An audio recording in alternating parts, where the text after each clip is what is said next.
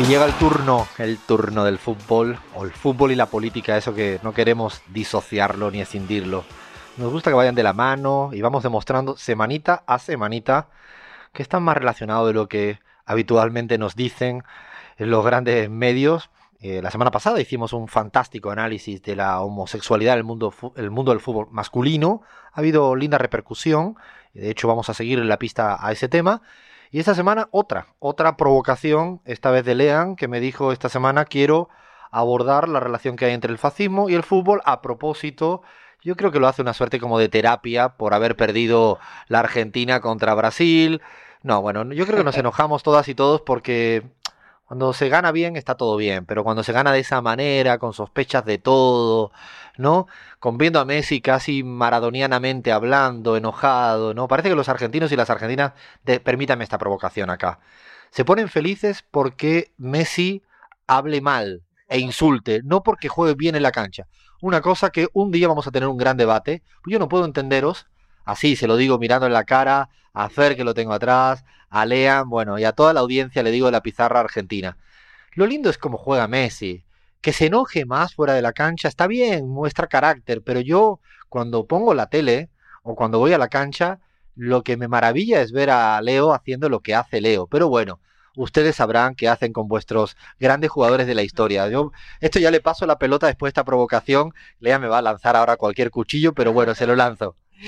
Yo creo, o sea, yo estoy muy contento con el con cómo jugó Messi contra Brasil, que jugó un partidazo, con cómo venía jugando Messi contra Chile, que venía jugando un partidazo también, pero también me pongo contento cuando Messi se planta contra uno más, uno más. todos mis amigos acá en la Argentina son todos iguales. Yo decía, a veces no, Tevez, qué bueno, que es que tiene carácter. Bueno, pero que juega al balón, que ahí es para jugar a la pelota, sino que se haga un no sé, un reality show, vaya, haga un programa a ver quién se enoja más, quién putea más y que lo gane otro, pero yo me gusta verlo en la cancha. Pero bueno, bueno, este es un debate, ¿eh? Es un debate. Tenemos ya dos. Yo creo que Messi fue como el denunciante del fascismo, de la corrupción del fascismo en Brasil. Me parece que se lo puede tomar por ese lado. ¿Por qué? Porque en esta edición de Fútbol y Política, a mí la Copa América de Brasil 2019 me hizo acordar muchísimo a una Copa del Mundo que se disputó, la segunda Copa del Mundo en la historia organizada por la FIFA, que se disputó en Italia en Italia en el año 1934. ¿Quién gobernaba en esa época, Alfredo, eh, el, Duce, el Duce. El Duce, exactamente. Benito Mussolini dijo, Italia debe conquistar el campeonato. Por supuesto, Duce, haremos todo lo posible, replicó el general Bacaro, presidente de la Federación Italiana de Fútbol.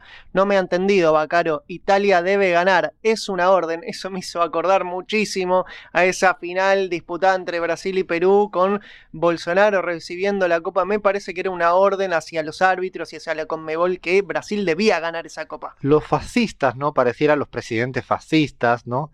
Es como que no le gustan, se creen que pueden gobernar el mundo del fútbol cuando tienen que competir con otros países de la misma manera que gobiernan puertas adentro.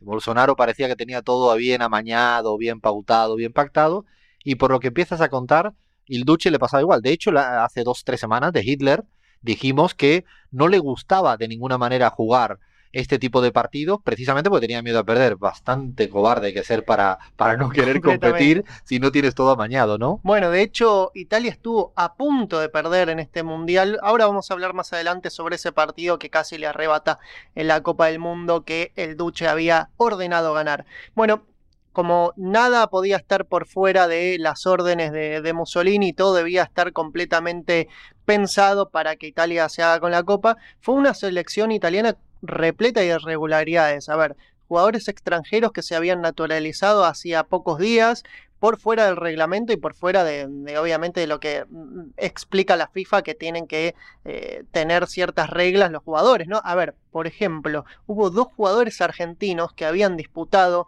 la Copa del Mundo anterior en Uruguay en 1930 que se nacionalizaron eh, italianos y la disputaron también en 1934, o sea, un escándalo terrible.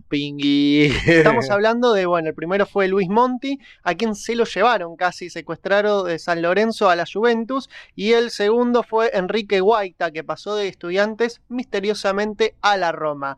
Eh, de repente eran jugadores. Ah, no, y me estoy olvidando de Raimundo Orsi, que también jugó en Independiente y se lo llevó la Juventus. De repente, de pasar a ser argentinos, nadie sospechó. Pum, se hicieron italianos unos meses antes de Mussolini iba haciendo la, la, selección global para intentar asegurarse que podía ganar e iba fichando, bueno, de lo que él creería en su cabeza que eran sus colonias y me imagino que él pensaría, hay tanto italiano en la Argentina que... Dame pues, tres. dame tres de los buenos esta vez, ¿no? Pago bien, ¿no? Exactamente. Y bueno, te cuento que hubo un partido eh, que fue escandaloso, casi como la Argentina-Brasil de la semifinal, en realidad mucho más, o a la par, digamos, ¿no? De la Argentina-Brasil que nos robaron a los argentinos en esa semifinal de la Copa América. Estamos hablando de un partido entre la República Española y eh, el gobierno, el reino o lo que sea que estaba queriendo formar Italia con Mussolini. Eh, a ver, ese partido hubiese sido una deshonra nacional para Benito Mussolini perder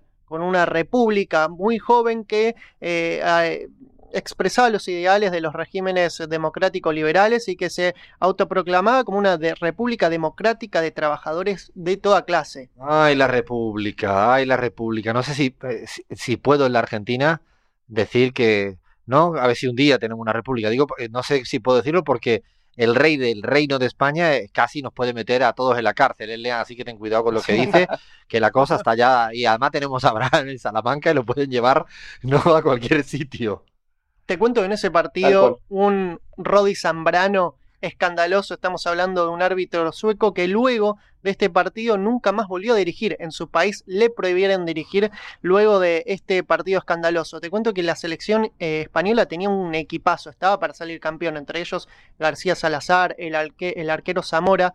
Eh, te cuento que empezó perdiendo el partido, el primer partido Italia lo empezó perdiendo y finalmente llegó a la igualdad al finalizar la primera etapa a través de Giovanni Ferrari que lo hizo a través de una falta escandalosa que le había cometido su, eh, compañero Angelo Schiavo al arquero Ricardo Zamora luego de siete tiros de, eh, tiros de esquina consecutivos que había cobrado este árbitro sueco. Finalmente llegó al 1 a 1, pero no le alcanzó a Italia y se tuvo que jugar un partido complementario en el cual ocho de los jugadores titulares de España no pudieron jugar porque estaban destrozados físicamente por el juego durísimo que había implementado las, la Azurra y que no había sido sancionado por este árbitro sueco.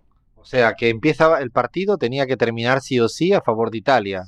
Lo que pasara, corners, penaltis, no otro partido en segundo, e incluso si hubiera habido un tercero, necesitaba un tercero, un tercero. Mussolini no tenía, no iba a dejar escapatoria. Finalmente, con un gol de Giuseppe Meazza en este partido complementario. Giuseppe Meazza. Giuseppe Meazza. es el que le da el nombre al, a la cancha de Milán. de Milan, exactamente, que fue presidente del Inter. No sabía eso. Eh, como jugador, bueno, metió el gol que lo llevó a la clasificación a Italia. Finalmente jugó la final contra Checoslovaquia, un equipo muy fuerte, una potencia en ese entonces, la selección checoslovaca una potencia de fútbol, el 10 de junio de 1934 ante 50.000 almas en el Estadio Nacional del Partido Nacional Fascista en Roma. Te cuento que Alfredo en ese partido también hubo una mano arbitral, un, un penal escandaloso que le hicieron una falta que le hicieron al goleador Checo Puck que no fue cobrada en la primera parte. Y no había bar. en esta etapa no había ningún bar, ¿eh? esto era así, directo, al cuello o a degüello. Te cuento que pese a todo, eh, Italia casi se queda sin el Mundial porque empezó perdiendo con un gol en el minuto 75 ¿Quién de se atrevió? Goleador ¿Pero quién se atrevió? ¿Quién? Se atrevió este goleador Puk. Puk. Ah, Puk, un que era, era Puskas húngaro. No, no, no. Puk. Exactamente, no, ese era húngaro. Pero finalmente terminaron dándolo vuelta dos argentinos italianos, Guaita y Orsi, fueron los que le terminaron dando la victoria a la Italia fascista, que te cuento, eh, Mussolini tuvo una charla previa con el seleccionador italiano, Vittorio Pozzo, y le dijo, señor Pozzo, usted es el único responsable del éxito, pero que Dios le ayude si llega a fracasar. No me importa cómo, pero hoy deben ganar o destruir al, adversario. Si perdemos, la pasaremos muy mal. Ay, mamita, eso miedo me da, me imagino yo al Duche ahí delante tuya, ¿no? Que en el fondo lo que estaba diciendo, si la cosa va mal, ya sabéis para dónde vais, para el paredón. Se ve que esto, esta historia de ganar mundiales eh, fascistas le gustó mucho a Hitler, que quiso organizar el Mundial de Alemania en 1942. Exactamente, pero ¿qué fue lo que pasó en el medio? Hitler invadió Polonia.